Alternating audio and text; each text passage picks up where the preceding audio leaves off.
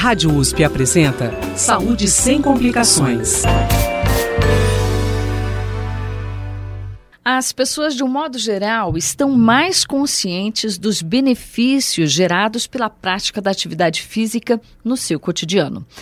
Mas será que as pessoas praticantes de atividade física se alimentam de forma correta? Será que isso é importante? Bom, está começando mais um Saúde sem Complicações. E hoje, para tirar essas dúvidas sobre nutrição do esportista, recebemos o doutor Roberto Nascimento Silva, professor associado do Departamento de Bioquímica e Imunologia da Faculdade de Medicina da USP em Ribeirão Preto, onde ele coordena o curso de especialização em nutrição, metabolismo e fisiologia do exercício físico, que aliás é um novo curso oferecido pela USP e que está com inscrições abertas. Seja bem-vindo, professor Roberto Nascimento. Bom, boa tarde. Boa tarde a todos os ouvintes. Professor, para começar, eu gostaria muito que o senhor definisse para a gente o atleta e o desportista. Olha, o atleta e o desportista, os dois praticam atividade física, mas com finalidades diferentes. Né? O atleta ele tem um objetivo que é um objetivo profissional e o esportista é aquele que pratica uma atividade física que não é tão regular para melhorar a saúde ou para atingir algum objetivo como perda de peso. É, professor Roberto, e qual que é o impacto dessa diferença na saúde de, de cada um, de cada uma dessas pessoas, o atleta, o esportista e o sedentário? Bom, o atleta, é, nós podemos resumir a vida dele é, num hábito, né? Ele tem que ser rigoroso com os treinamentos e com a alimentação. Já o esportista, ele só tem a ganhar com essas atividades físicas, né? Porque ele vai implementar tanto a alimentação quanto essa rotina de atividade física na vida dele e vai poder melhorar todos os parâmetros de saúde é, dele. E o sedentário, obviamente. O né? sedentário né? é mais complicado, porque além de, dele não ter uma alimentação saudável, ele possui um metabolismo baixo, que não é o caso do atleta ou do esportista, e, além de tudo, ele, o metabolismo dele consegue produzir algumas substâncias que são tóxicas para o organismo e que é difícil de serem é, retiradas do organismo, nesse caso. É, é aí que entra a tal da síndrome metabólica? Olha, a síndrome metabólica, ela na verdade é um conjunto de fatores, né, que, que vem sendo gerados, né, que pode ocasionar então problemas como é, infarto, é, acidente vascular cerebral e principalmente diabetes. Então, nós não definimos a síndrome metabólica como uma doença propriamente dita, mas ela é um conjunto de fatores que levam várias outras doenças e o sedentarismo é um dos principais fatores que leva à formação dessa síndrome metabólica. Mas, a grosso modo, nós podemos é, definir síndrome metabólica como sendo um desarranjo de todo o metabolismo. Né? Então, aquele cálculo que a gente faz né, entre o que eu como e o que eu gasto de energia, isso acaba se misturando e vira uma bagunça metabólica, vamos dizer assim, no nosso organismo. É, e normalmente, né, as pessoas elas identificam, né, não que identifique a síndrome metabólica, né, vai descobrir depois que trata-se disso, né, mas normalmente identificam isso através do corpo, né, pessoa mais gordinha, a pessoa Exatamente. começa a ganhar peso. A circunferência abdominal é um, um, um grande fator para a pessoa ligar o alerta na síndrome metabólica. Né? Lembrando que a síndrome metabólica é diagnosticada por um grupo multidisciplinar dentro do hospital, porque inclui a má nutrição, inclui a, a não a não prática de atividades físicas, né? E o hábito de beber, de fumar. Então, tudo isso tem que ser identificado por essa equipe multi, profissional para ela poder gerenciar qual é o melhor tratamento para síndrome metabólica, já que não tem cura. Mas ela é, ela não tem cura. Não, não tem cura. Mas Fiquei ela até tem... assustada, percebeu, não, né? Ela tem tratamento. Você pode reduzir os seus índices glicêmicos, você pode reduzir o seu índice de massa corporal, você pode reduzir os seus índices de acidente vascular. Tudo isso você pode controlar com atividade física, com uma boa alimentação e um tratamento clínico. Mas cura da síndrome metabólica, infelizmente, nós não temos. Ela é reversível, porém não. Não tem cura. Não tem cura. Controlável. Né? Principalmente né? quando já está num, num estado diabético. Hum, certo. Professor Roberto, a nutrição do atleta esportista é, muda dependendo do esporte que ele pratica? Com certeza. O atleta ele tem que ser orientado tanto pelo profissional de educação física quanto pelo nutricionista e a outra equipe é, é, é multidisciplinar, como fisioterapeutas, para que ele possa atingir o seu objetivo. Então, se é um atleta que ele possui uma atividade física de explosão, ele tem que consumir uma alimentação específica. Se ele é um atleta que ele precisa de uma atividade mais de resistência, também vai ter que ter um planejamento alimentar totalmente diferenciado. É, o que é essa atividade de explosão? Desculpe, professor. Atividade de explosão, por exemplo, corrida de 100 metros, saltos, tudo isso é uma atividade de explosão. E uma atividade de resistência, por exemplo, meia maratona, maratona. E que tipo é, de alimento um atleta deve consumir? Para ele também é válida uh, o, o, tipo de uh, alimentação natural, a preferência pela alimentação natural? Olha, a alimentação natural ela é um pouco controversa porque ela é um hábito de vida. Se você tiver uma orientação é, alimentar com profissional, né, com nutricionista no caso, você pode substituir aquelas proteínas, né, que são proteínas de origem animal, você pode pro, é, substituir essas proteínas por é, pela uma alimentação natural. Isso é uhum. é totalmente possível. Porém, a quantidade dessas substâncias que existem tanto no animal quanto no vegetal são diferentes. Então, o nutricionista ele vai ter que saber balancear e fazer uma suplementação correta para esse atleta. Mas sim, ele pode ser adepto à alimentação natural. E qual é o impacto da nutrição é, no rendimento do, do esportista? Olha, o esportista, geralmente, ele ele escolhe primeiro a atividade física que ele vai fazer, se é uma natação, se é musculação, se é corrida. Hoje está muito em moda a corrida e o crossfit, que é uma atividade física que demanda uma grande quantidade de energia. E só depois que ele faz essa escolha é que ele vai se adaptando à sua alimentação. Então seria uma adaptação por demanda, o que é totalmente errado. Então eu aconselho as pessoas, os, os esportistas principalmente, né, que ele vai decidir o que ele vai fazer. Ah, agora eu vou fazer corrida, ou agora eu vou fazer crossfit. Visite o profissional de nutrição para saber qual é a melhor é, é, dieta que ele vai ter que assumir né, na sua mudança alimentar para que ele possa ter um maior rendimento. Porque muitas das vezes a pessoa ela tem um excesso de atividade física, se alimenta mal e acaba se desistindo dessa atividade física porque ele acaba não tendo energia para chegar no seu objetivo. Quer dizer, não, não, não, não, não obtém o resultado que normalmente as pessoas que praticam atividade física hoje estão em busca de melhorar corpo, né? Exatamente. Não é o, o, deveria ser pensado todo o, o, restante, né? Como o senhor falou da diabetes, uma, uma porção de, de outras é, doenças que podem vir com a síndrome metabólica, né? Mas é assim, né? As pessoas imaginam, visualizam o corpo, né? Imaginam, né? Exatamente. né? Então, é, se não houver uma alimentação adequada, mesmo praticando a atividade, esse resultado pode não vir. E aí ele acaba desistindo, né? E voltando ao sedentarismo. Uhum, esse é um bastante, grande problema. É, bastante normal, né, professor? É, professor, cãibras durante o esporte é um problema nutricional? Olha, o processo de cãibra ele ainda não é totalmente elucidado, mas existem alguns fatores que levam a, a essa parte alimentar, como por exemplo a falta de magnésio. Né? O magnésio é um íon que está presente é, muito, por exemplo, em banana, né? por isso que alguns tenistas consomem bastante banana quando estão é, em competição, porque o magnésio ele funciona como um, um, um, coadjuvante no funcionamento das suas enzimas que vão gerar a produção de energia. Então, se falta essa substância, as enzimas trabalham de forma é, deficitária e a produção de energia acaba sendo comprometida. E aí você tem uma fadiga muscular. O outro fato é o aporte de oxigênio.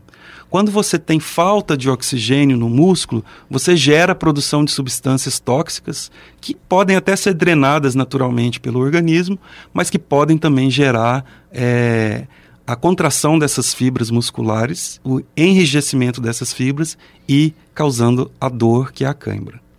O senhor falou que a banana é um alimento bastante procurado pelo, pelo valor do magnésio, né? Qual outro alimento substituiria a banana? Existe algum que possa, que traga o mesmo benefício da banana? Olha, existem vários alimentos que, que possuem uma grande quantidade de magnésio, né? A banana é um deles, o abacate também possui uma grande quantidade.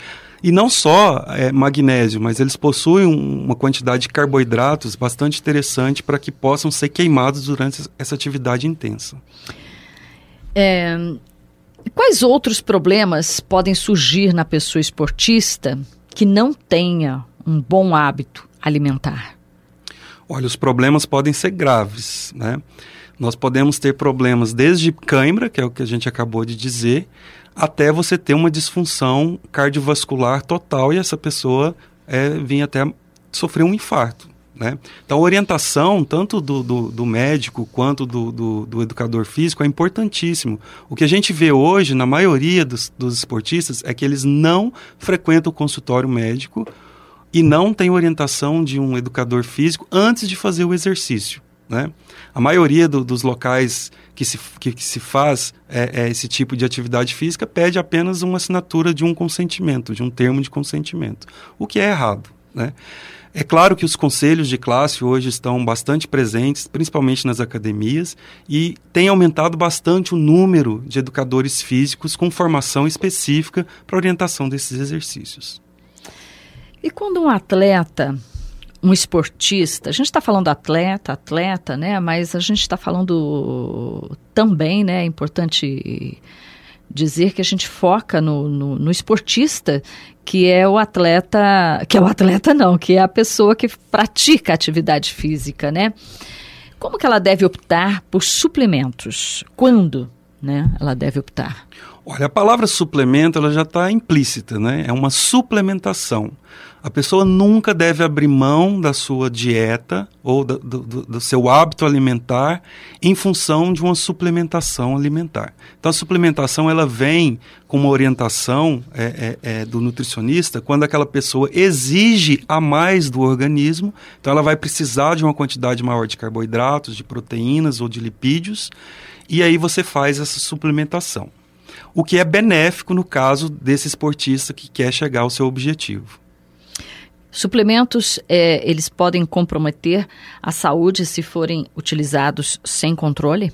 Com certeza. Esse é o grande problema que nós temos hoje, que é a venda livre de suplementos, né? ou pelo menos de alguns suplementos.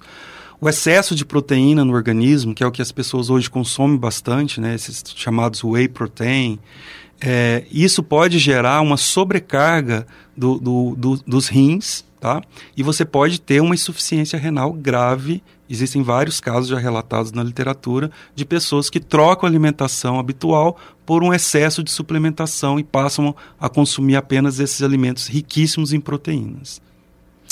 E que tipo de problema é, isso pode causar? Esse excesso de. esse descontrole em, em consumir suplementos? Olha, o principal que eu acabei de dizer é justamente uma sobrecarga renal e você ter uma insuficiência renal. Né?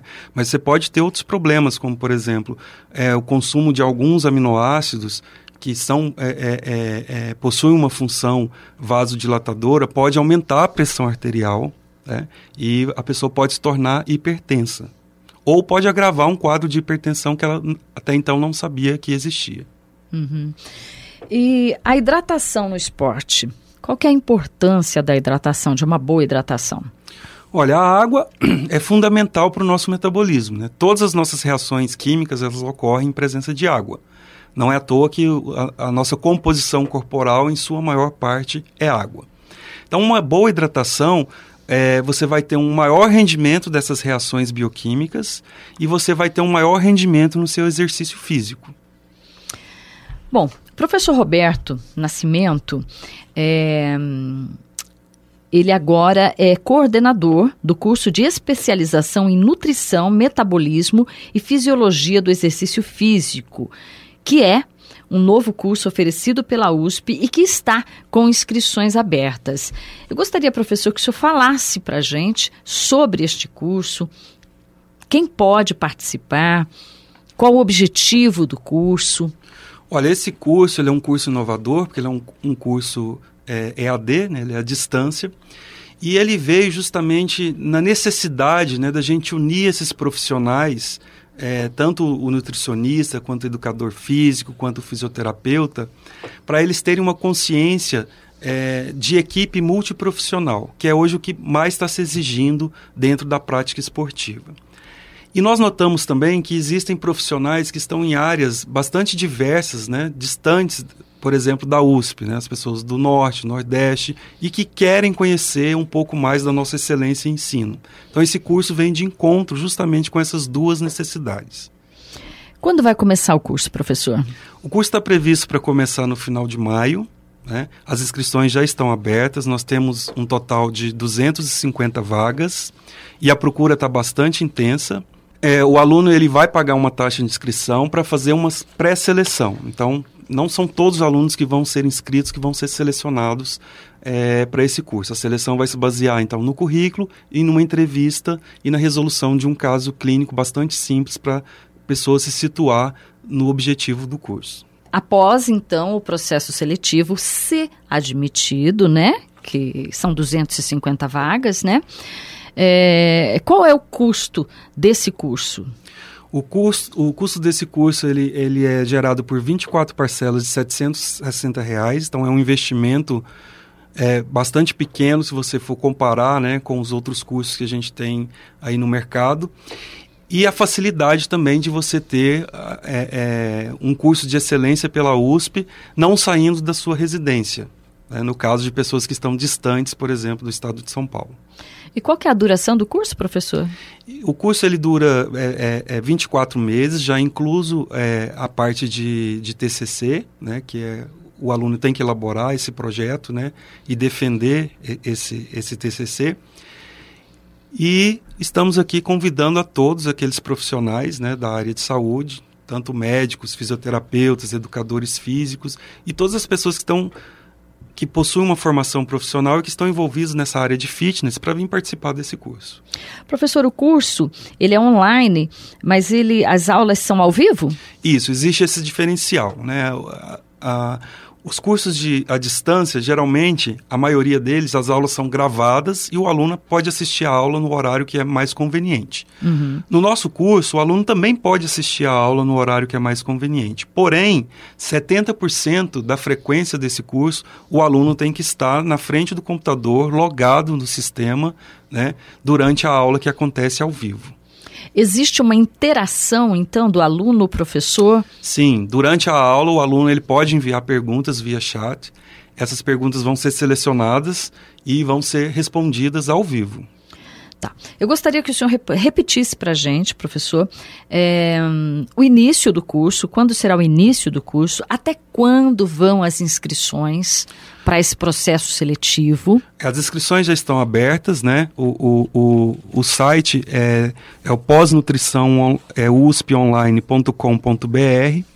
Essas inscrições vão estar abertas até mais ou menos 15 de maio, onde vai ocorrendo é, de forma concomitante o processo seletivo e as aulas têm previsão de início para o dia 27 de maio. Professor, é, eu vou repetir, tá bom? Ah, para as pessoas, então, aonde pode ser feita a inscrição para os interessados, né, que são é, desde educadores físicos, nutricionistas e fisioterapeutas, correto? Exatamente. É isso, né? Então, o curso é nutrição voltada ao esporte, né? Um curso de nutrição voltado para o esporte. É, o nome do curso é Especialização em Nutrição, Metabolismo e Fisiologia do Exercício Físico. É um novo curso oferecido pela USP. Já está com inscrições abertas, que vai até o dia 15 de maio. Até o dia 15 de maio.